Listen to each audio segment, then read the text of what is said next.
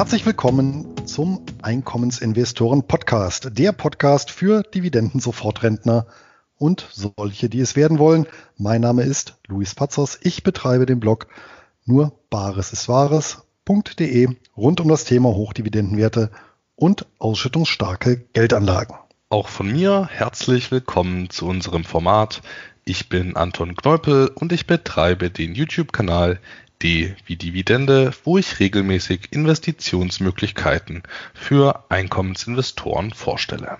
In der letzten Folge sind wir ja darauf eingegangen, wie sich Hochdividendenwerte im Allgemeinen in den letzten Monaten verhalten haben und mussten feststellen, dass es ja gerade bei offensiven Titeln zu starken Kursverlusten und teilweise auch zu Dividendenkürzungen kam. Für alle, die in Zukunft ihren Defensivanteil des Portfolios ausbauen möchten, geben wir heute nochmal einen Überblick, wie Einkommensinvestoren die Volatilität reduzieren und Dividendenkürzungen vermeiden können. Wie immer werden wir auch die Mai-Folge mit unseren beiden Hochdividendenwerten des Monats abschließen. Doch bevor wir jetzt direkt ins Thema einsteigen, kommt natürlich wie immer nochmal Luis mit unserem Sponsor. Genau, und das ist in guten wie in schlechten Börsenzeiten CapTrader mit Sitz in Düsseldorf. Ja, und unsere persönliche Empfehlung für alle Einkommensinvestoren, die Wert legen auf ein kostenloses Depot, günstige Handelskonditionen und vor allem den Zugang zu allen wichtigen Weltbörsen.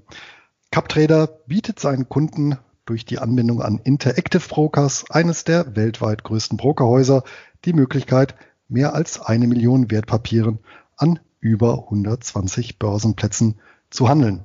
Ja, und darunter finden sich insbesondere auch die Nischentitel wie beispielsweise Preferred Shares oder Split Trust, die wir heute für den Defensivbereich besprechen werden. Ein besonderer Pluspunkt hierbei sind zudem die niedrigen Gebühren, vor allem für den Handel an den für Einkommensinvestoren interessanten Börsen in Australien, Kanada und den USA. So kostet eine Kleinorder an der New York Stock Exchange gerade einmal einen Cent pro Wertpapier beziehungsweise mindestens zwei Dollar. Und Kosten für die Verbuchung von Dividenden fallen ebenso wenig an wie laufende Depotgebühren. Damit können sich Anleger bei CapTrader selbst mit vergleichsweise niedrigen Einlagen ein breit diversifiziertes Dividendenportfolio aufbauen. Aufgrund des Preis-Leistungs-Verhältnisses sind wir beide selbst Kunden von CapTrader und nach wie vor mit dem Service und den zahlreichen Report-Funktionen sehr zufrieden. Direkt zur Konto- und Depoteröffnung geht es über nur bares ist wahres.de Schrägstrich CapTrader. Soweit zum Sponsor. Kommen wir zum Inhalt unserer, man muss ja sagen, Geburtstagsfolge, Anton. Ne? Ja, da hast du recht. Ist jetzt ein Jahr Einkommensinvestoren-Podcast. Ich habe letzte Folge schon mal fälschlicherweise so gesagt. Jetzt ist tatsächlich erst das eine Jahr rum. Und ähm, die Themen gehen nicht aus, gerade in solchen spannenden Börsenzeiten. Die erste Frage wäre jetzt, bevor wir auf einzelne Instrumente und Wertpapiere eingehen, was sind für dich denn eigentlich defensive Hochdividendenwerte und wie lassen sich diese vor allem zu den offensiven abgrenzen? Die Frage kommt nicht nur von mir, sondern auch von Leuten aus der Einkommensinvestoren Facebook-Gruppe. Ja, wichtig ist hierbei erstmal die Feststellung, es gibt jetzt keine offizielle Definition oder ähnliches. Ja, das, das, das muss jeder Anleger für sich selber ein Stück weit natürlich definieren. Letztendlich ist es auch nicht ganz trennscharf, sondern die Übergänge sind ein Stück weit fließend.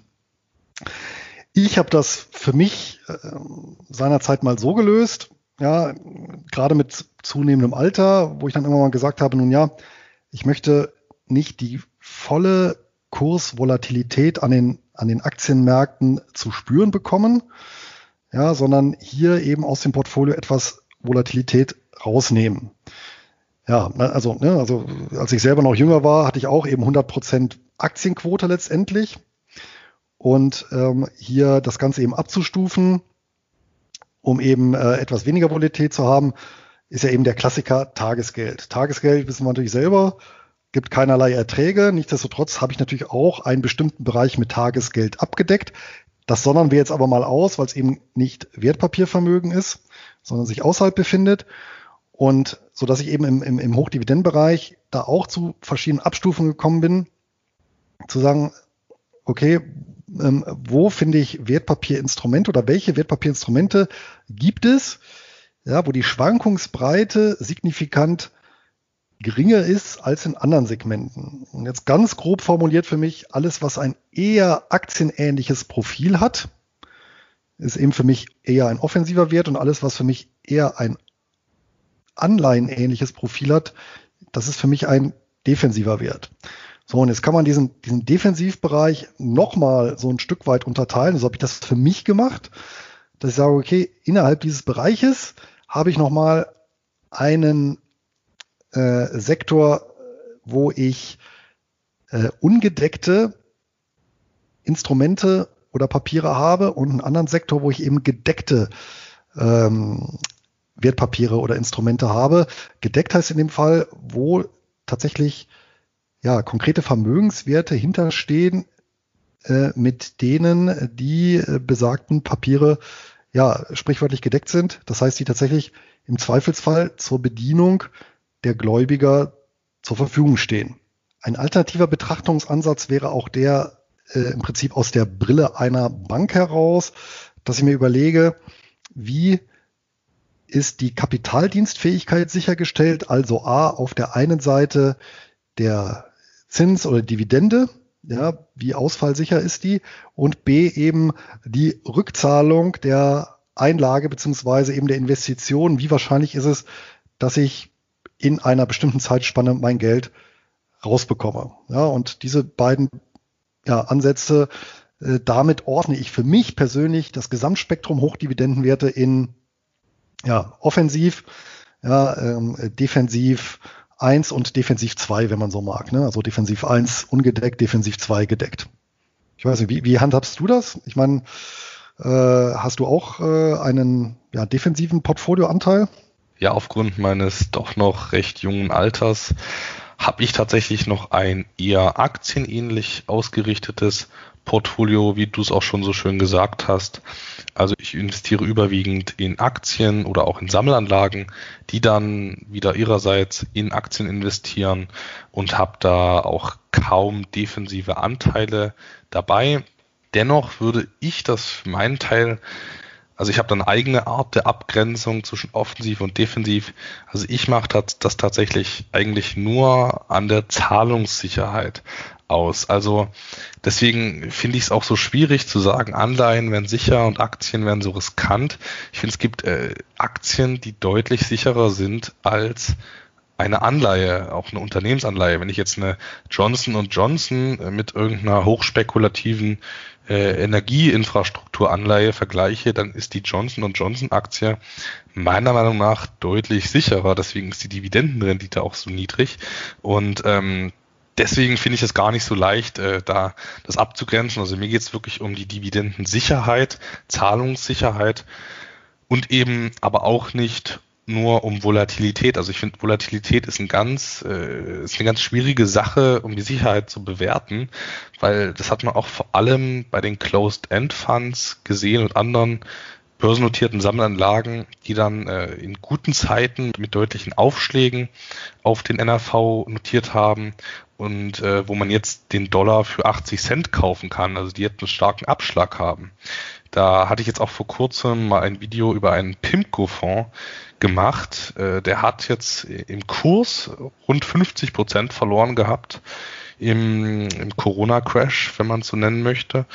Aber der NAV ist nur um 25 Prozent gefallen. Und der Fonds, der hatte, der hatte noch Fremdkapital, also Fremdkapital bereinigt, lag der, lag der Kursverlust beim NAV äh, nur bei rund 20 Prozent. Und äh, der Kursverlust war ja deutlich höher mit 50 Prozent. Deswegen äh, finde ich das ziemlich schwierig, da die Volatilität von äh, die Volatilität als Risikoindikator da zu nutzen, sondern mir geht es wirklich um die Zahlungssicherheit und dieses besagte Wertpapier, das investierte auch überwiegend in, in relativ defensive äh, Papiere und ja, deswegen gehe ich da auch von äh, stabilen Zahlungen aus.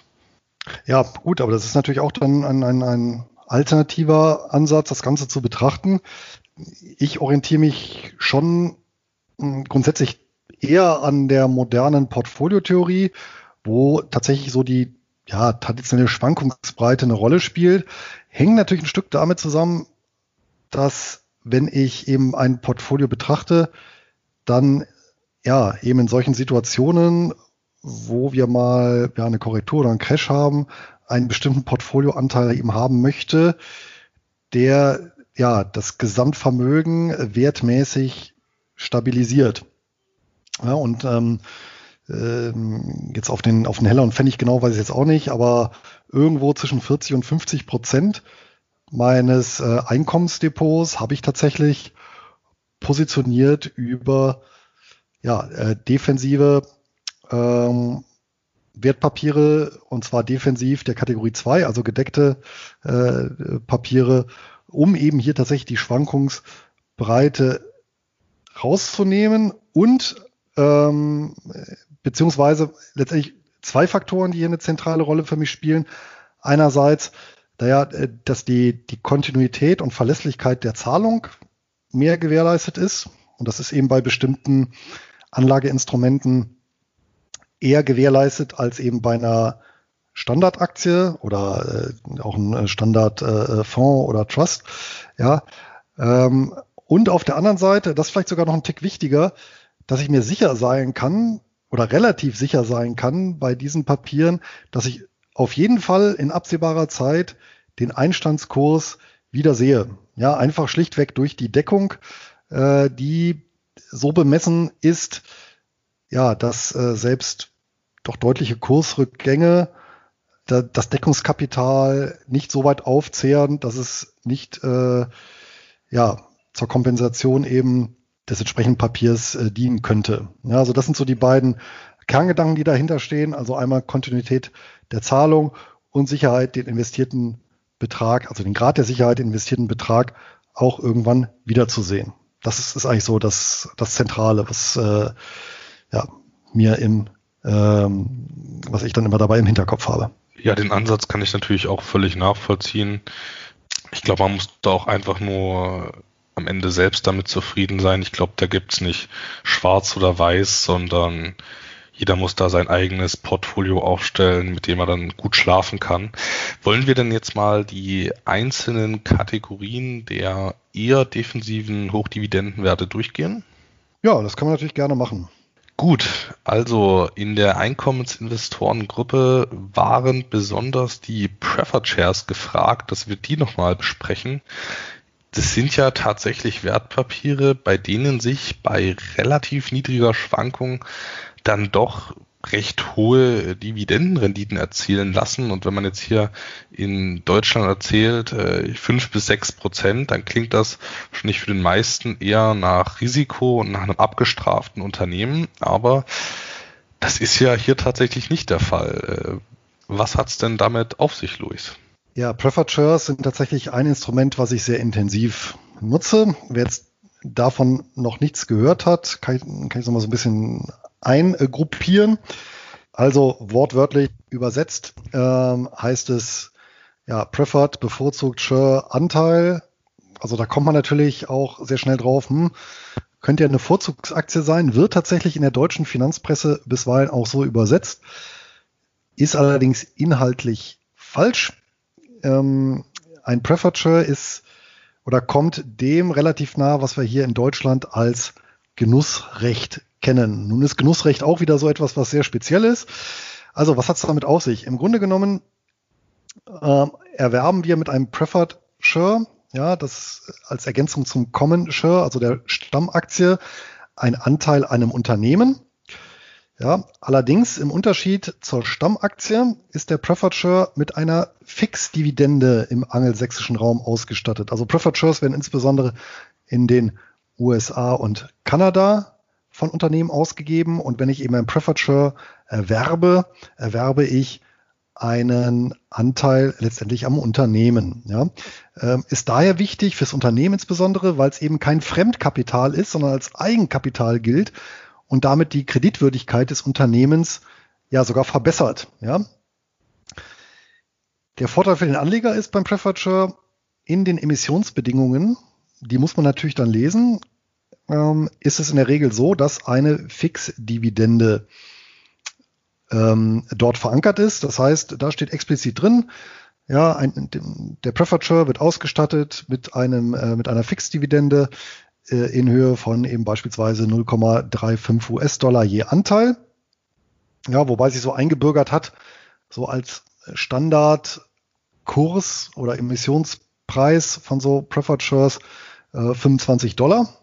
Ja, ist also ein Standardwert.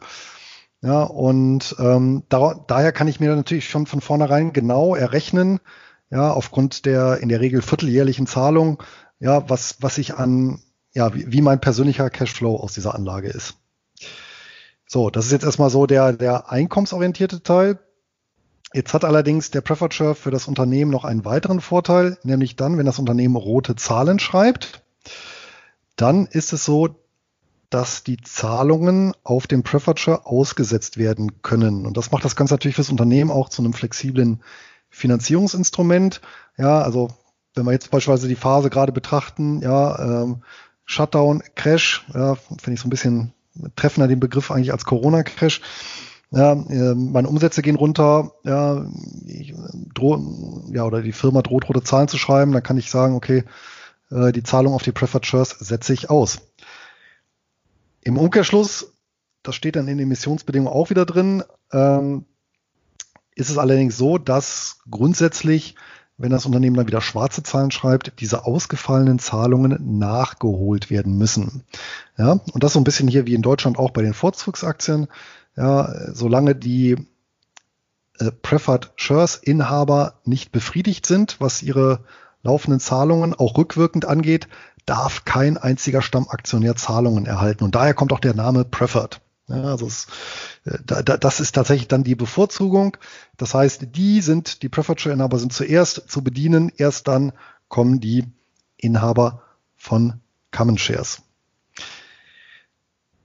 So, und dann gibt es noch ein zweites Merkmal von Preferred Shares und das macht dann eben den Kurs ja in der Regel deutlich stabiler als den der Stammaktien, nämlich der Emittent, also das Unternehmen hat ein sogenanntes Rückkaufsrecht. Das heißt, es gibt ein bestimmtes Datum, das liegt in der Regel irgendwo zwischen drei und fünf Jahre nach Emission des Preferred und ab diesem Datum hat der Emittent das Recht, den Preferred ganz oder teilweise eben zurückzukaufen, die Emission.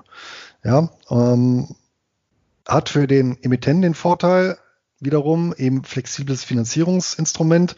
Gibt es irgendwie anderweitige Möglichkeiten, mich, mich günstig rezufinanzieren, ja, dann kann ich damit ähm, ja quasi den, den Preferred auch wieder zurückkaufen.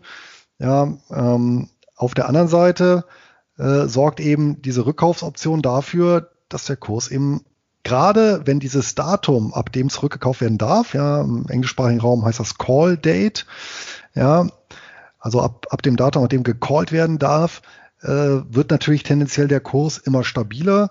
Warum? Weil ich eben als Anleger immer damit rechnen muss, gegebenenfalls, dass der Emittent den Preferred zurückkauft.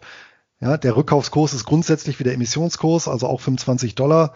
Ja, und ähm, das heißt, das wird dann wenig abweichen von den 25 Dollar in der Regel, ähm, weil ja, wenn ich einen Preferred für 30 Dollar kaufe, ja, und bekomme den dann für 25 Dollar zurückgekauft von der Gesellschaft, ja, dann mache ich einen sicheren Verlust von ähm, 5 Dollar und umgekehrt, wenn ich einen Preferred habe, den werde ich auch nicht für 20 Dollar veräußern, wenn ich weiß, naja, ich könnte dafür 25 von der Gesellschaft bekommen.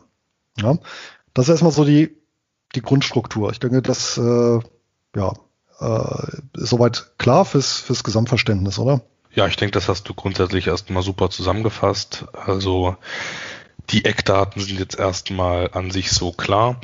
Also ich finde, ich finde ja auch, dass Preferred Shares wirklich ein sehr spannendes Instrument sind und auch wieder mal so ein herrliches Zeichen dafür, wie ausdifferenziert der Kapitalmarkt in den angelsächsisch geprägten Ländern ist. Also ich meine, ich, in Deutschland, da ist die Vorzugsaktie ja schon richtig verkümmert, muss man ja schon sagen. Die, die hat ja kaum Vorzüge. Also äh, eigentlich hat die ja nur äh, Vorzüge für die, für die normalen Aktionäre. Also ich meine, da gibt's vielleicht noch ein Cent mehr Dividende, Aber ansonsten äh, gibt's kaum Vorzüge. Aber dort ist das halt wirklich eine Vorzugsaktie, äh, wenn man es mal so sagen möchte, ähm, die halt wirklich äh, für Privatanleger, aber auch für institutionelle Anleger viele Vorteile bietet, aber auch für den Emittenten wirklich ein klasse Finanzierungsinstrument sind, eben äh, durch Eigenkapital und nicht durch Fremdkapital. Aber wir hatten auch noch ein paar Fragen aus der Community. Die möchte ich dir jetzt auch noch mal ganz kurz stellen. Vielleicht noch als, äh, als Ergänzung, ich denke, das ist auch wichtig. Also Preferred haben durchaus etwas variierende Merkmale. Ja? Also die Fixdividende kann auch beispielsweise sich an, an, an einem variablen Parameter orientieren, beispielsweise Kurzfristzins äh, plus äh, drei oder vier Prozentpunkte. Also auch solche Möglichkeiten gibt es. Und es gibt auch manche Preferred beispielsweise, die schließen aus, äh, dass ausgefallene Fixdividenden nachgezahlt werden. Ja, das sind zwar sehr wenige. Äh, da empfiehlt es sich immer nachzuschauen, Emissionsbedingungen oder im Namen des Preferred Shares, ob der mit der äh, mit dem Zusatz cum versehen ist, also CUM äh, für äh, kumuliert. Also hier bei denen ist es dann tatsächlich der Fall, äh, die mit cum, die äh, das sind Preferred Shares, bei denen dann tatsächlich die Dividende nachbezahlt wird. Ja, und wie gesagt, um zu gucken, äh, wie sich genau der Zins bemisst, ja, da hilft eben der Blick auch in die Emissionsbedingungen. Ähm, das heißt auch tendenziell hier gerade bei den Preferred haben wir ein Instrument, wo ich selber eher ein Freund davon bin, mir einzelne Papiere rauszupicken, also hier tatsächlich eben Stockpicking zu betreiben, ähm, aufgrund auch der Tatsache, dass es meines Erachtens da keine geeigneten Indizes äh, gibt, die eben über Fonds oder ETFs abgebildet werden. Also das ist tatsächlich so ein klassischer Bereich, wo ich selber auch ausschließlich mir einzelne Papiere ja rauspicke. Ja, das äh, mit den mit den äh, mit dem kumulativen mit den kumulativen Dividenden und mit den variablen äh, Bedingungen, da hast du natürlich recht. Und da empfehle ich auch nochmal die Seite Preferred Stock Channel. Ähm, da kann man auch einsehen, ob das eine kumulative, also mit diesem Cum-Abkürzel Preferred Share ist also ob dann auch wirklich nachgezahlt werden muss oder nur gezahlt werden muss, wenn die normalen Aktionäre wieder was bekommen. Und dort kann man dann eben auch sehen, ob das Ganze variabel ist. Das äh, gab es auch bei einigen Preferred Shares jetzt schon, auch bei meinem Hochdividendenwert des Monats, dass das Ganze nämlich an Leitzinsen geknüpft ist, in gewissem Maße. Ja, aber äh, zurück zu den Fragen. Ich glaube, das hattest du jetzt tatsächlich schon fast beantwortet.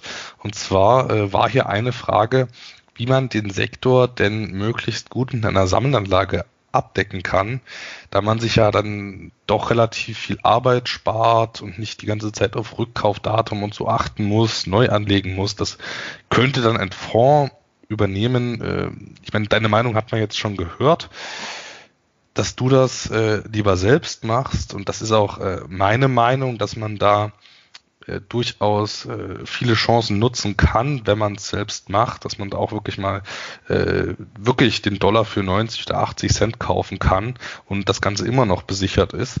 Aber äh, wir wissen ja beide, dass es auch durchaus Leute gibt, die dann lieber mal ähm, alle, alle vier Grade sein lassen und das mal lieber einen Fondsmanager machen lassen. Das kann ich natürlich auch völlig nachvollziehen. Was wäre denn da deine Wahl, wenn du einen Fonds nehmen müsstest?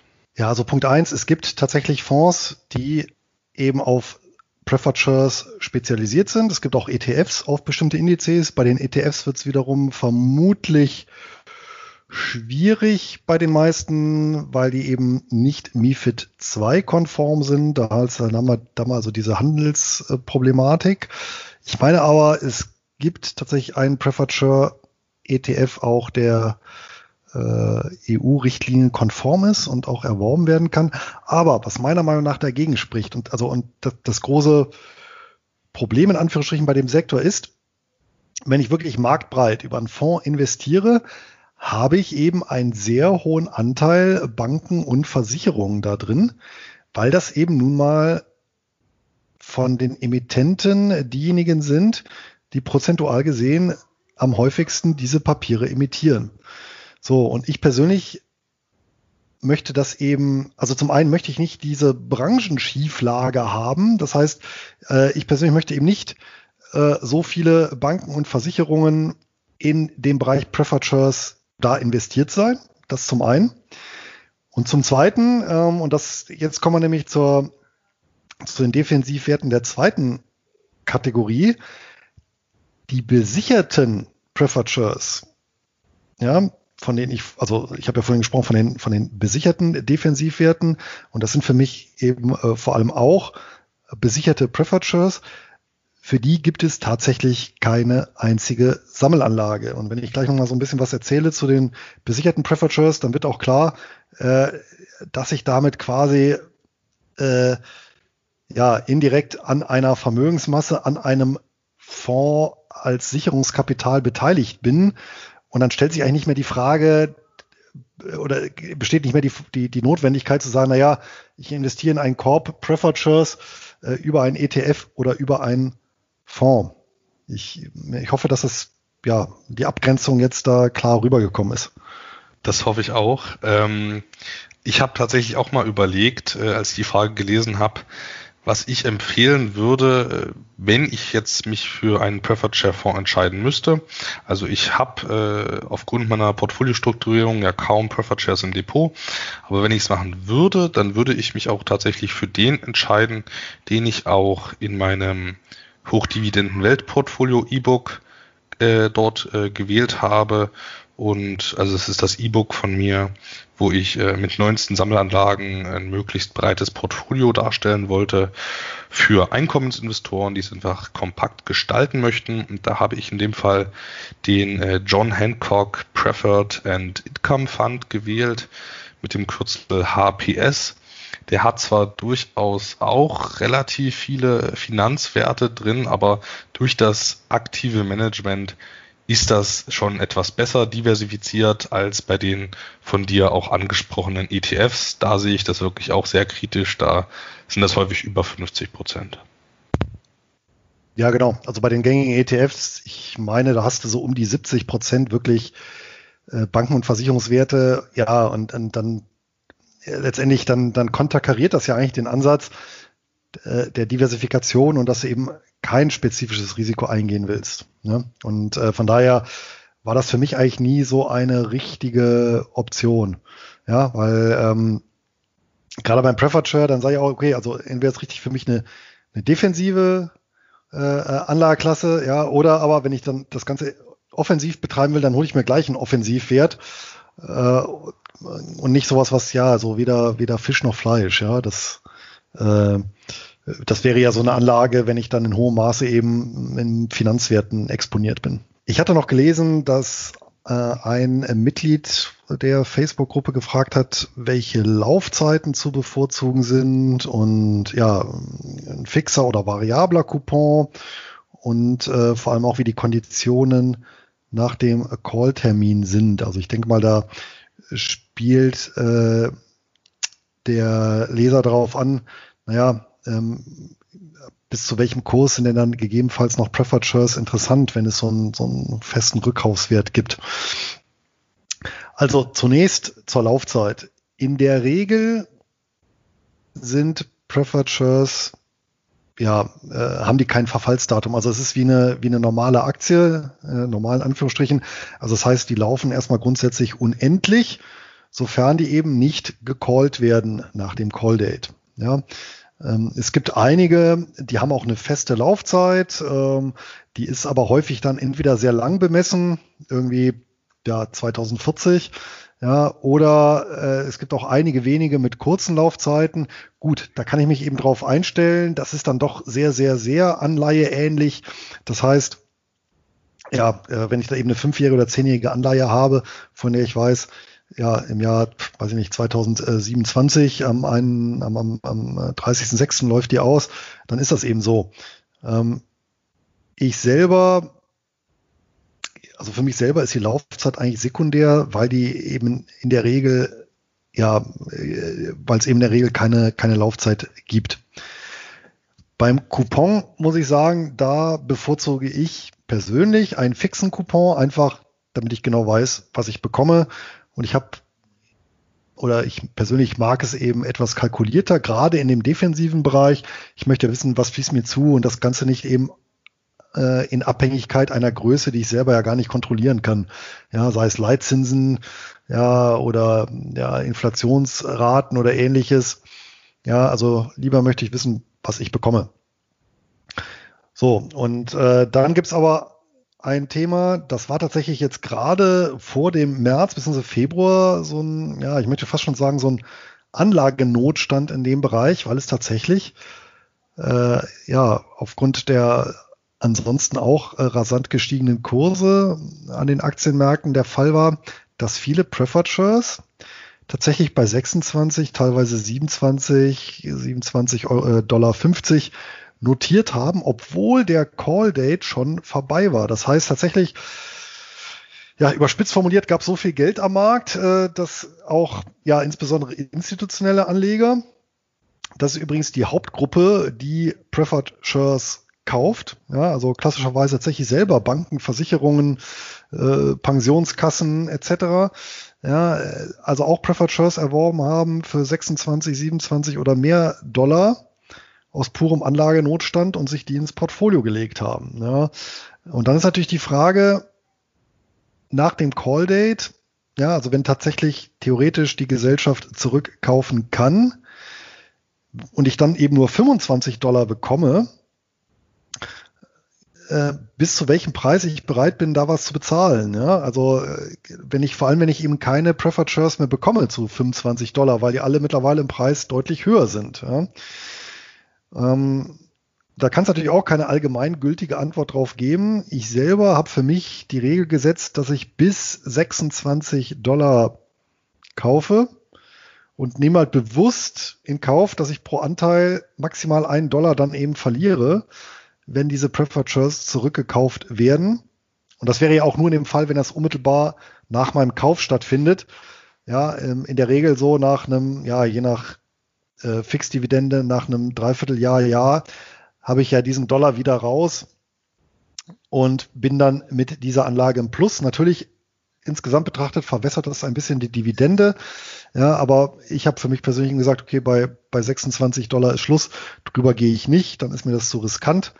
Ja, und ähm, ja, insofern ist der Call Date für mich tatsächlich wichtig, ja, weil ich eben sage, das ist für mich so die, die, die Scheidegrenze ab der ich dann schon gucke, was habe ich da für einen Kurs, um nicht genau in diese Falle reinzulaufen, zu viel zu bezahlen durch einen aufgeblasenen Markt, um dann eben ja nur in Anführungsstrichen mit 25 Dollar äh, ja, bedient zu werden bei einem Rückkauf. Okay, dann war es das erstmal zu den Preferred Shares. Dann lass uns doch jetzt mal zu was relativ ähnlichem wie den Preferred Shares kommen, nämlich zu den vorrangigen Split Trust Anteilen. Was ist denn das, Luis? Ja, das ist im Prinzip was sehr, sehr ähnliches. Beziehungsweise, ich möchte an der Stelle doch nochmal kurz zurück zu den US-amerikanischen Preferred Shares, weil jetzt habe ich ja das allgemeine Konstrukt von einem Preferred Share eben erläutert. Ja, das wird eben sehr häufig begeben von ja, Finanzinstituten, äh, aber auch zum Beispiel Real Estate Investment Trusts. Ja, es gibt auch eine ganze Reihe von Reiz, die eben Preferred Shares imitieren. Und dann gibt es eben einen kleinen Ausschnitt und das ist eben, das sind eben diese Dividenden ähm, oder diese Defensivwerte äh, der Kategorie 2, ja, die besicherten.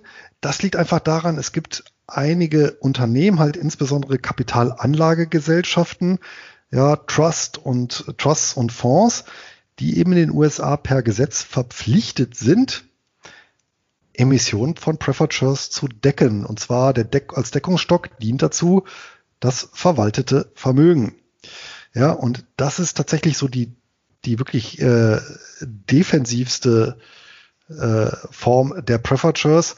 Ja, warum? Weil ich einfach durch die Vorgabe von 200 Prozent Mindestdeckungsquote hier natürlich ein hohes Maß an Sicherheit habe, tatsächlich mein Geld wiederzusehen, weil hier einfach die Ausfallwahrscheinlichkeit sehr, sehr gering ist.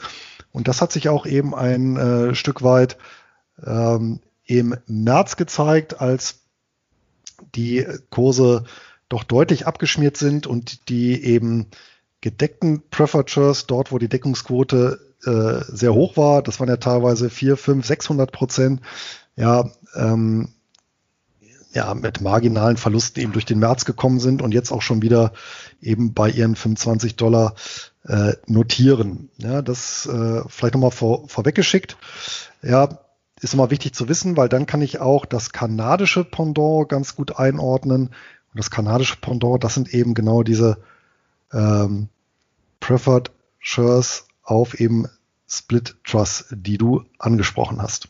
Auch bei der kanadischen Variante ist es eben so, dass hier ein, ein Deckungsstock dahinter steht. Der ist allerdings jetzt nicht prozentual vorgeschrieben wie in den USA, sondern hier haben wir letztendlich auch ja, eine, eine Vermögensmasse, in der Regel ein Portfolio kanadischer oder internationaler äh, Aktien oder ähnlicher Wertpapiere und auf diesen Vermögensstock werden dann eben tatsächlich auch Preferred Shares emittiert, äh, wobei eben der Vermögensstock auch zur Deckung äh, dient im Zweifel. Hier ist allerdings so, hier beträgt der Kurs in der Regel 10 kanadische Dollar bei dieser speziellen Form der Preferred Shares.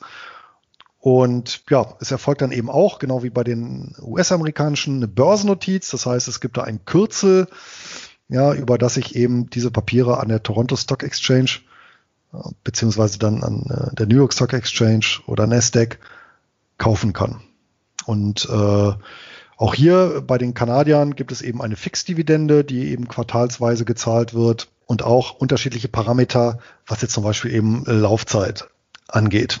Ja, der große Unterschied, äh, der mir noch aufgefallen ist, so zwischen Split Trust und diesen Fonds, die in Amerika äh, Preferred Shares ausgeben, ist, dass diese Split Trusts wirklich äh, für beide Arten von Anlegern aufgelegt werden. Also einmal für die Preferred Share Anleger und dann so für die äh, Common Share Anleger. Also es richtet sich gezielt an beide und es wird auch für beide aufgelegt.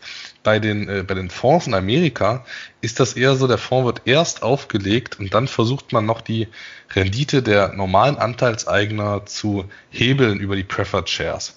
Das äh, ist im Endeffekt, was der, was der Effekt ist, ist bei beiden gleich, aber, aber äh, der, der, äh, die Intention ist nochmal eine andere.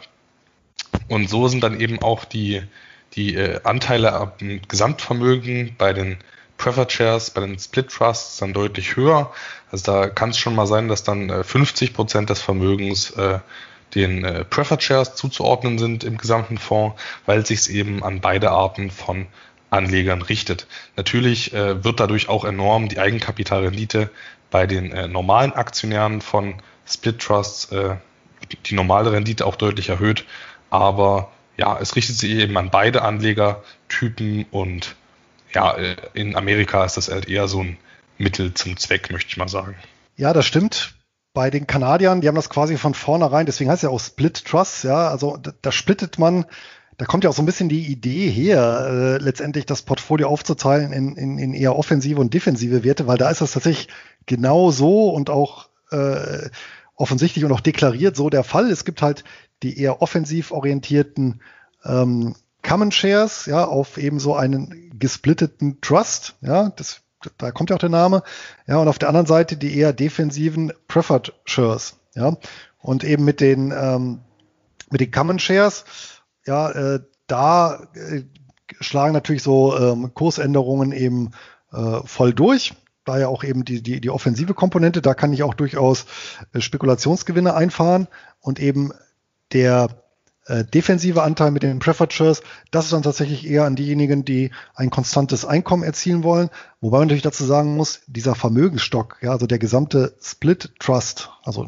das Trust-Vermögen, was dahinter steht, im Zweifelsfall, ja, wenn dieser Trust liquidiert würde, würden daraus auch erst die Preferred Inhaber bedient werden, ja, und erst dann von dem, was dann noch übrig ist, würden dann die Common Inhaber bedient werden. Ja, da gebe ich dir recht. Die sind äh, rein technisch schon sich sehr ähnlich, aber ja, also es äh, richtet sich schon wirklich gezielt an die beiden Anlegertypen. Wir können diesen Podcast natürlich nur gewisse Grundlagen besprechen. Ähm, es gibt aber auf jeden Fall äh, sehr interessante Informationsquellen und zwar für die kanadischen Preferred auf diese genannten Split Trusts. Da empfehle ich tatsächlich direkt die Seite der Toronto Stock Exchange und dort äh, finden Anleger unter der Rubrik äh, Income Trusts genau eine Auflistung aller aktuell äh, börsennotierten äh, Preferred Shares und auch Common Shares auf solche Split Trusts. Also das ist äh, sehr leicht nachzurecherchieren, wenn man eben einmal weiß, wo man da hinklicken muss. Ne? Also auf der Seite der Toronto Stock Exchange und da unter der Rubrik Income Trusts findet man äh, die entsprechenden Listen, kann man sich auch, ich glaube, tages- oder wochenaktuell als Excel-Tabelle runterladen. Ne? Also ist dann die Gesamtheit aller Income Trust und ähm, ein Sektor dann, dann findet man auch in dieser Tabelle das Ganze deklariert als Split Trust. Und äh, für diejenigen, die den ja, US-amerikanischen Sektor interessant finden und insbesondere hier auch ja, gezielt suchen wollen nach beispielsweise diesen gedeckten Preferred oder Preferred die von Reiz emittiert werden, da ist meine erste Anlaufstelle immer Innovative Income Investor Investor.com, also innovative wie innovativ, Income wie Einkommen und Investor wie Investor.com. Das ist tatsächlich so ein Seitenbetreiber, ähm, der sich zum Ziel gesetzt hat, eben insbesondere in diesem Bereich Preferred ja, aber auch so äh, ja ähm, besondere Anleihen auch nochmal, ja, hier Aufklärungsarbeit zu leisten und der hat wirklich sehr schönes Zahlenmaterial. Vor allem kann ich mir dort jeden Preferred Share, wenn ich draufklicke, diese ganzen technischen äh, Daten äh, heranziehen. Das heißt, ja, wann wurde emittiert, äh, wann ist der Call Date, was gibt's für eine Fixdividende, ähm, etc. pp. Es gibt sogar, was für ein Rating hat äh, das entsprechende Papier. Also das kann ich mir alles da sehr schön auf dieser Seite äh, rausziehen. Und generell, wer die Papiere handelt, hier auch nochmal äh, wichtiger Hinweis. Ja, ähm, gerade bei den Kanadiern, aber auch bei den, bei den US-Amerikanern ist es so, dass der Preferred Share eine, ähm, einen vorderen Teil des Börsenkürzels hat. Der ist identisch zum Common Share. Ja, und dann eben ein Zusatz, der ihn kennzeichnet als Preferred Share. Ja, und ich muss natürlich darauf aufpassen, dass ich auch wirklich dann den Preferred Share ordere, wenn ich den haben will und nicht aus Versehen den Common Share ordere, der im Fall der Fälle viel volatiler ist. Ja, also einfach jetzt äh, beliebiges Beispiel. Ähm, unsere Hörer wissen ja, dass gerade im angelsächsischen Raum nicht mit so einer Wertpapierkennnummer, sondern eben mit einem Kürzel gearbeitet wird. Also häufig so ein dreistelliger Buchstabencode, beispielsweise ABC. Und über ABC kann ich mir dann beispielsweise den Common Share kaufen und dann gibt es eben einen Zusatz, ähm, eben Schrägstrich beispielsweise A. Das ist dann eben der Zusatz für ähm, den Preferred Share der, äh, ja, des Unternehmens ABC und zwar der Preferred Share der Serie A, weil es sehr häufig der Fall ist, dass gerade bei größeren Unternehmen äh, diese mehrere Serien an Preferred Share auflegen. Ne? Da gibt es eben eine Serie A, B, C, D, E und das wird eben durch diesen Zusatz markiert. Ja, und äh, hier wirklich Obacht, ähm, was genau ich kaufe und äh, ja, genau gucken, nicht, dass ich das ja entgegen meinem, meiner, meiner Risikoneigung dann das falsche Wertpapier ins Depot lege. Das war auf jeden Fall wirklich nochmal ein ganz wichtiger Tipp. Also ich meine, vielleicht freut man sich im ersten Moment, dass man 20 statt 5 Prozent Dividende bekommt.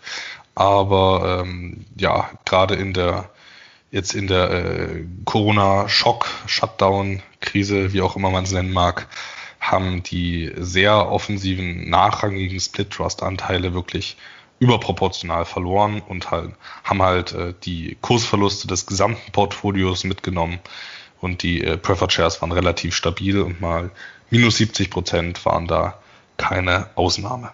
Da sind wir auch schon beim Thema letztendlich ähm, neben der Sicherheit auch Rendite. Was, was, äh, was kann ich denn so für Renditen erzielen bei Preferred? Ähm, Anton, du, du kennst ja vermutlich tatsächlich, was die Fonds angeht, ein bisschen besser aus als ich. Was, was haben die denn so für Ausschüttungsquoten? Ja, das ist natürlich relativ, äh, das ist natürlich sehr unterschiedlich. Also der John Hancock Fonds, den ich vorhin angesprochen habe, der hat momentan eine relativ hohe Ausschüttungsrendite, aber das, ist halt auch so eine Sache mit aktuell über neun Prozent. Der arbeitet halt auch mit Fremdkapital, weil es halt ein CEF ist und der ist äh, jetzt eben relativ stark gefallen für einen Preferred Share, Preferred Share Fonds. Und deswegen äh, ist das jetzt nicht sehr aussagekräftig. Also äh, bei, einem, bei einem vorrangigen äh, Split Trust Anteil, bei einem Split Trust Preferred Share kann man so zwischen 5 bis 6 Prozent erzielen. Aber das ging jetzt gerade äh, zurück, weil eben auch die Zinsen äh, gefallen sind in Kanada, also bei denen, die sich ein bisschen an der kanadischen Prime Rate dort orientieren. Und ähm, ja, also das äh, kommt halt wirklich darauf an, bei gehebelten Fonds kann das schon mal deutlich mehr sein. Aber fünf bis sechs Prozent sind da, denke ich, realistische Renditen. Gibt natürlich auch Preferred Shares, die da Traumrenditen von von, von sieben bis neun Prozent versprechen. Aber äh, was sind das dann für Unternehmen? Das sind zum Beispiel Mortgage Rights, die ansonsten schon 90 Prozent Fremdkapital haben. Dann hebeln die noch ein bisschen äh, mit Preferred Shares ihr Eigenkapital und vielleicht sind fünf Prozent des investierten Kapitals überhaupt Eigenkapital. Also das sind dann so riskante Anlagen, äh, dass, äh, wie ich schon eingangs sagte, dann ist auch eine Preferred Share eigentlich gar nicht mehr, gar nicht mehr defensiv. Aber fünf bis sechs Prozent äh, sind dort relativ nachhaltig erzielbar, auch bei sehr geringer Volatilität und meiner Meinung nach auch sehr geringem Risiko durch eben diese Besicherung durch das Kapital der normalen Aktionäre. Ja, dann gleichen die Preferred Shares Split Trust, was die Rendite angeht, durchaus den gedeckten Preferred Shares US-amerikanischer ähm, Emittenten. Auch hier liegen wir, was die Rendite angeht, aufs Jahr gerechnet bei ja, irgendwo 4,5 bis ja, 6 Prozent, ja, was eben quartalsweise ausgezahlt wird. Das heißt jetzt auch keine äh, riesige Rendite natürlich jetzt im Vergleich äh, zu ja, den offensiven Hochdividendenwerten, allerdings eben wirklich ein ja, solider, gut kalkulierbarer Zahlungsstrom den ich mit, oder den ich auch persönlich äh, genau mit dieser Anlageklasse aufbaue. Ich denke, damit haben wir zumindest das Wesentliche zu den erstmals grundsätzliche Unterscheidung von Offensiv- und Defensivwerten und innerhalb der Defensivwerte jetzt zu Preferred kanadischer und US-amerikanischer Emittenten gesagt. Äh, an der Stelle der wichtige Hinweis vielleicht auch noch, Shares sind jetzt eines oder ein defensives Instrument. Es gibt natürlich weitere, ja, Shares gehören ja zum sogenannten Mezzaninkapital, weil es eben von der Struktur her, ja, oder von den Merkmalen her eine, eine Mischung ist aus Eigen- und Fremdkapital.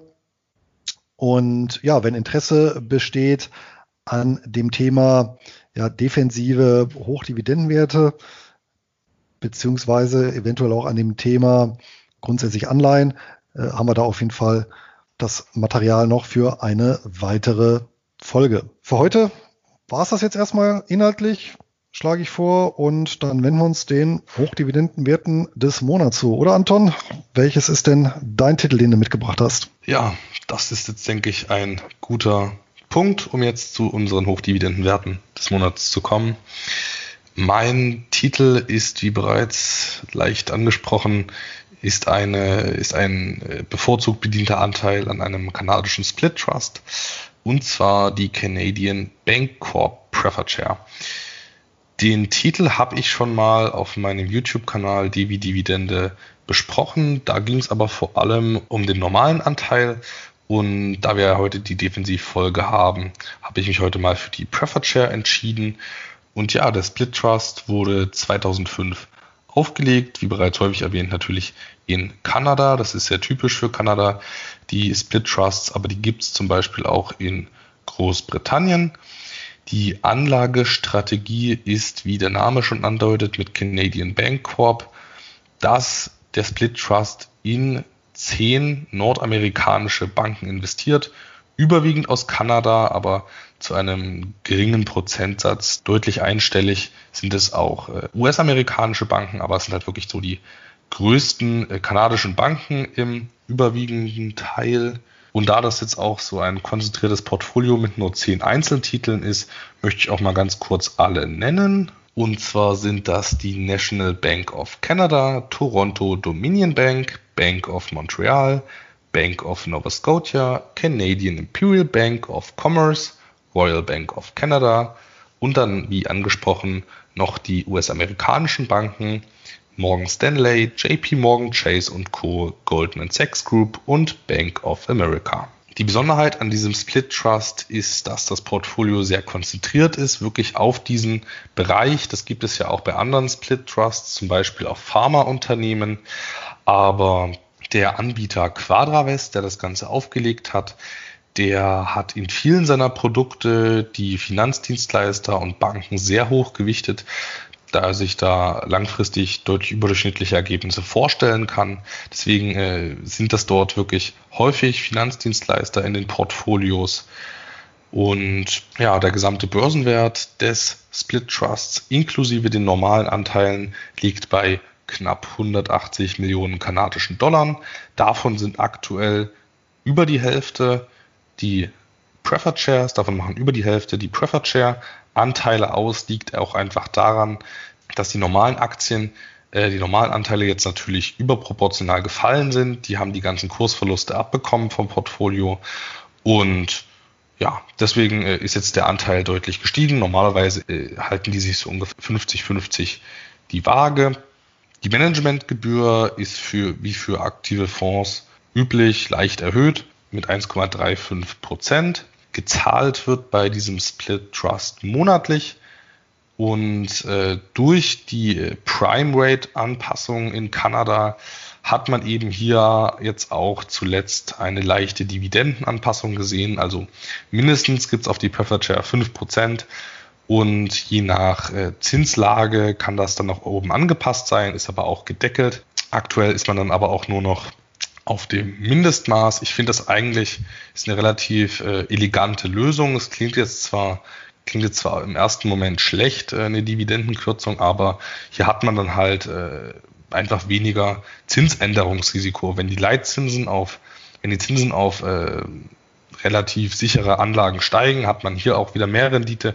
Und wenn die äh, Zinsen auf sichere Anlagen sinken, hat man hier wieder ein bisschen weniger. Aber relativ bleibt es ja immer im gleichen Maß, finde ich von daher relativ elegant. Und jetzt hat man durch einen leichten Abschlag vom Rückkaufskurs, also der äh, Rückkaufskurs liegt, wie du bereits angesprochen hast, bei 10 Dollar, bei 10 kanadischen Dollar. Jetzt aktuell notiert das Papier nur bei 9,55 Dollar. Deshalb ist die Dividendenrendite, die Ausschüttungsrendite bei 5,27 Prozent. Neben der relativ attraktiven Dividendenrendite, die man hier auf einen relativ sicheren Wert bekommt, hat man durch diesen Abschlag vom Rückkaufskurs natürlich noch eine Kursperformance-Chance. Das finde ich eigentlich auch ganz nett. Ist aber relativ unwahrscheinlich, dass das Ganze demnächst zurückgekauft wird. Wahrscheinlicher wäre dann tatsächlich ein Wind-Up. Den gibt es äh, so speziell eigentlich nur bei den Split Trusts, also dass man äh, in der Regel so einen Split Trust für circa fünf Jahre auflegt und dann wird neu entschieden, möchte man das Ganze fortführen und das war jetzt hier aufgrund der guten Performance der Fall, dass man jetzt hier über die Jahre das Ganze immer fortgeführt hat und ähm, ja, also äh, es ist eher unwahrscheinlich, dass das Ganze zurückgekauft wird, dann wäre eher eine gesamte Trust-Auflösung der Fall. Der Rückkaufskurs war in dem Fall auch der äh, war, in dem Fall schon 2012. Von daher, äh, ja, das würde das Ganze auch nochmal bestätigen. Also ein Rückkauf ist eher unwahrscheinlich. Steigerungsrate ist natürlich auch null ähm, über die letzten Jahre gesehen.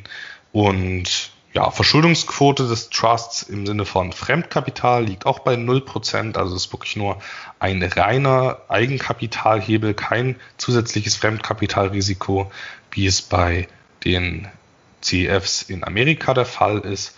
Und der Kursverlust, der war aber tatsächlich, der maximale Kursverlust, also Maximum Drawdown, der war tatsächlich dafür, dass das Ganze ja doch noch besichert ist und gut besichert ist, lag in der Finanzkrise bei rund 30 Prozent. Fand ich schon viel und es war eine gute Möglichkeit, hier wirklich den Dollar für 70 Cent zu kaufen. Selbst in der Finanzkrise war noch Puffer von den normalen Aktien, die das Ganze hätten abfangen können, wovon man noch hätte hier die Fixdividende zahlen können. Also ich finde, gerade in diesen speziellen Nischen der Hochdividendenwerte gibt es durchaus äh, Momente, wo man durch, äh, durch aktives Entscheiden wirklich und durch äh, Stockpicking äh, überdurchschnittliche Ergebnisse erzielen kann und ein äh, maximaler Kursverlust bei äh, durchaus noch gut besicherten äh, Preferred Shares von 30 Prozent ist meiner Meinung nach äh, irrational. Aber äh, sei es drum, in der Gesamtbewertung ist das Papier bei mir eine 9 von 10, aber eben im Sinne von äh, defensiven Hochdividendenwerten. Also für mich persönlich wäre das Ganze jetzt noch ein bisschen zu wenig, 5,3 Prozent knapp.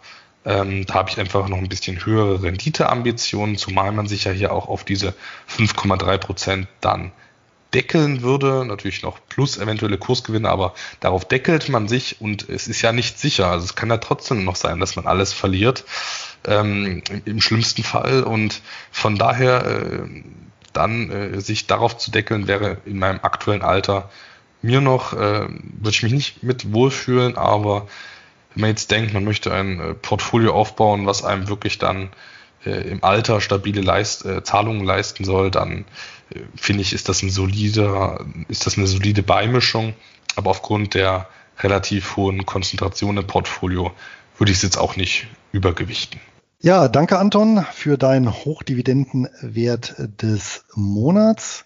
Ich habe diesmal ähm, keinen Preferred weder kanadisch noch äh, US-amerikanisch. Ich habe noch nicht mal eine Defensivanlage im eigentlichen Sinne, also gemäß meiner eigenen Definition mitgebracht. Ich habe mich viel mehr inspirieren lassen. Ich weiß gar nicht, ob du dich erinnerst. Vor einigen Monaten haben wir uns mal unterhalten und äh, da hattest du mal einen Wert aufgeworfen, den ich gar nicht kannte und den habe ich mal so ein bisschen nachrecherchiert und tatsächlich jetzt auch im Zuge des äh, Corona- oder Shutdown-Crashs äh, mal einfach geschaut, wie der sich entwickelt hat. Und da war ich doch ähm, überrascht. Und zwar ist mein Hochdividendenwert des Monats die IG Group, also IG Group geschrieben. Das ist wahrscheinlich ein Wert, den wenige Anleger kennen. Ich selber kannte ihn, wie gesagt, äh, bis der Anton ihn mir vorgestellt hat äh, oder mitgeteilt hat, auch nicht. Und hierbei handelt es sich auch um Unternehmen, aus ähm, Großbritannien. Erstmal sympathisch, äh, wurde in dem Jahr gegründet, in dem ich geboren wurde, 1974. Ja, also schon einige Jahrzehnte auf dem Buckel bietet eine Leistung an, die ich selber nie in Anspruch nehmen würde, aber ja, der Köder muss ja dem Fisch schmecken, nicht dem Angler. Und zwar ist IG, die IG Group weltweit einer der größten oder sogar der größte Anbieter für den Handel mit Differenzkontrakten beziehungsweise Derivaten. Also insbesondere führend sind die wohl in äh, diesen sogenannten CFDs, ja, so Contract for Difference. Ähm, geboren ursprünglich auch aus der Not heraus. Das fand ich also auch ganz interessant. Hm, wer sich erinnert, es gab ja über äh, viele Jahre bis Jahrzehnte in europäischen Ländern, aber auch in den USA ein äh, Goldhandelsverbot für Privatanleger. Und seinerzeit ist eben die IG Group äh, angetreten, genau das zu knacken, indem eben nicht mehr direkt äh, Gold gekauft werden konnte, sondern eben ja äh, über entsprechende ja synthetische Produkte. Ja, und dieses Angebot haben im Laufe der Zeit immer mehr erweitert. Ja, und sind halt mittlerweile in ihrem Segment, halt insbesondere der ähm, Contract for Difference, ähm, größter Anbieter, was eben den Umsatz angeht, weltweit ähm, in dieser Produktklasse. Notiert ist das Unternehmen an der London Stock Exchange und ist mittlerweile auch so groß, äh, dass es dort am oder im äh, FTSE 250 Index gelistet ist, also dem Index der 250 größten britischen Unternehmen. Ähm, interessant ist, dass die IG Group jetzt im März, also Februar, März, runtergegangen ist von äh, in der Spitze 725 auf 563 britische Pence. Ja, das heißt, äh, ja, etwa 20 Prozent verloren, also äh, unterdurchschnittlich. Ähm, diesen Verlust aber mittlerweile längst aufgeholt hat und mit 721 äh, Pence äh, ja, knapp unter dem Vorkrisenhoch notiert. Tatsächlich dürfte die IG Group auch in der Zukunft die Dividende, also zumindest in diesem Jahr, nicht kappen, weil die jüngsten Meldungen tatsächlich von Rekordumsätzen berichten, äh, was natürlich am, äh, am Geschäftsmodell liegt und äh, ja, hochvolatile Zeiten äh, ziehen halt ja, starken Handel, ja, insbesondere eben dieser entsprechenden äh, Produkte nach, was die anbieten, ja, sowohl bei Privat oder sowohl Privatanleger als auch äh, institutionelle Anleger nutzen das Angebot der IG Group und ja, das war eben zuletzt, äh, wurde zuletzt äh, verstärkt in Anspruch genommen.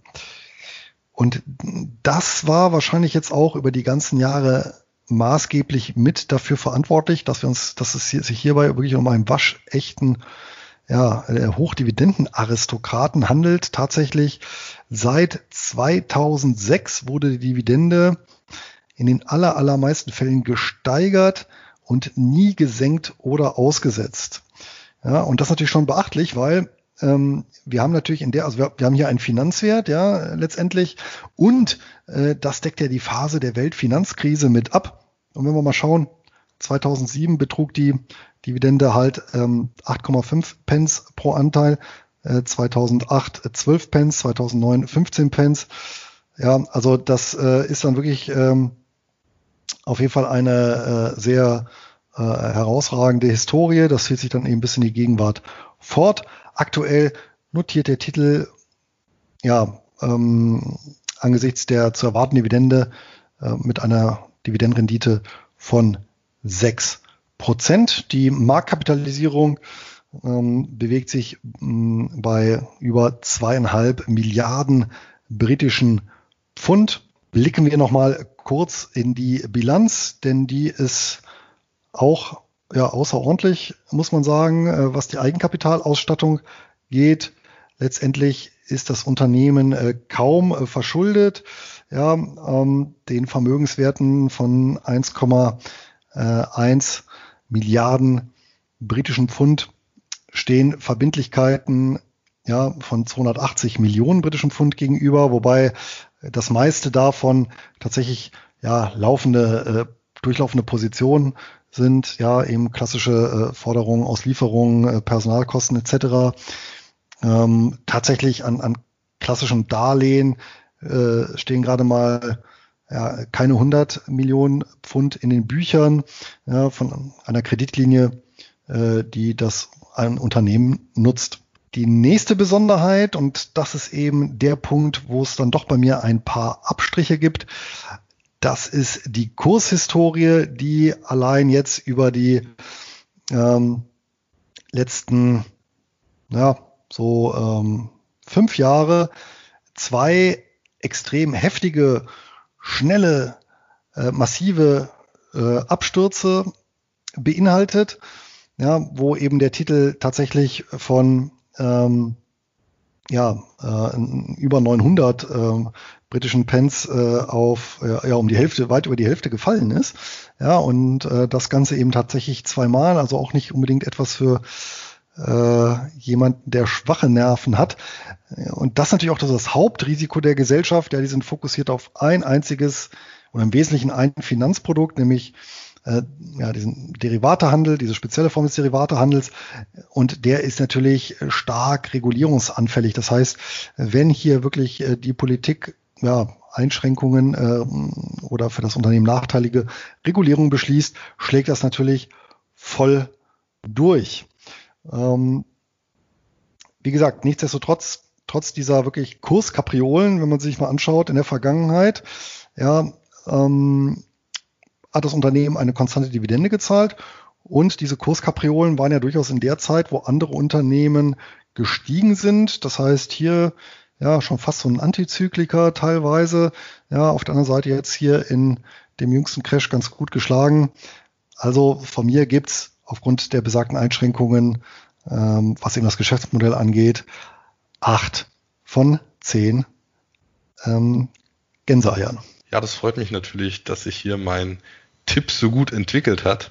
Ähm, da gibt es natürlich noch durchaus andere Unternehmen, die durchaus andere Aktien und Unternehmen, die sich in der letzten, in den letzten Monaten sehr gut entwickelt haben. Man denke da auch so an Rohstoffunternehmen, die sich auf Gold spezialisiert haben oder klassische Konsumgüterwerte. Aber wenn euch das Thema interessiert, dann machen wir gerne nochmal eine Folge. Das könnt ihr uns dann gerne nochmal in den Kommentaren und in der Facebook-Gruppe dann mitteilen. Gleiches gilt, wenn ihr sonstige Verbesserungsvorschläge oder Rückmeldungen habt, die helfen uns immer, den Podcast zu verbessern oder eben an euren Wünschen auszurichten, so wie heute. Ja, ansonsten war es das für die heutige Geburtstagsfolge. Verbunden natürlich mit dem Hinweis, ja, Wertpapierhandel ist immer mit Verlustrisiken verbunden. Wir haben jetzt über offensive, defensive und sichere Geldanlagen gesprochen, wie Tagesgeld. Sicher ist natürlich ein Begriff aus der Portfoliotheorie, aus der akademischen. Und ähm, ja, letztendlich gibt es keine sicheren äh, Geldanlagen im engeren Sinne und ein Totalausfall der Investition ist immer möglich. Ja, wir haben auch heute über viele äh, Anlageklassen und Papiere gesprochen, in denen wir selber, also Anton weniger, ich vielleicht ein bisschen mehr, äh, investiert sind. Von daher ähm, ja, besteht hier die Möglichkeit entsprechender Interessenskonflikte, lässt sich nicht ausschließen und wie immer äh, unsere Papiere, die wir diskutiert haben, ja, sind keine Empfehlungen, sondern das, was wir dazu gesagt haben, sind persönliche Meinungsäußerungen. Das war's für heute. Auf bald und eine ertragreiche Zeit. Euer Luis. Auch ich wünsche euch ein glückliches Händchen beim Investieren und viel Spaß beim Dividendenvereinnahmen. Euer Anton.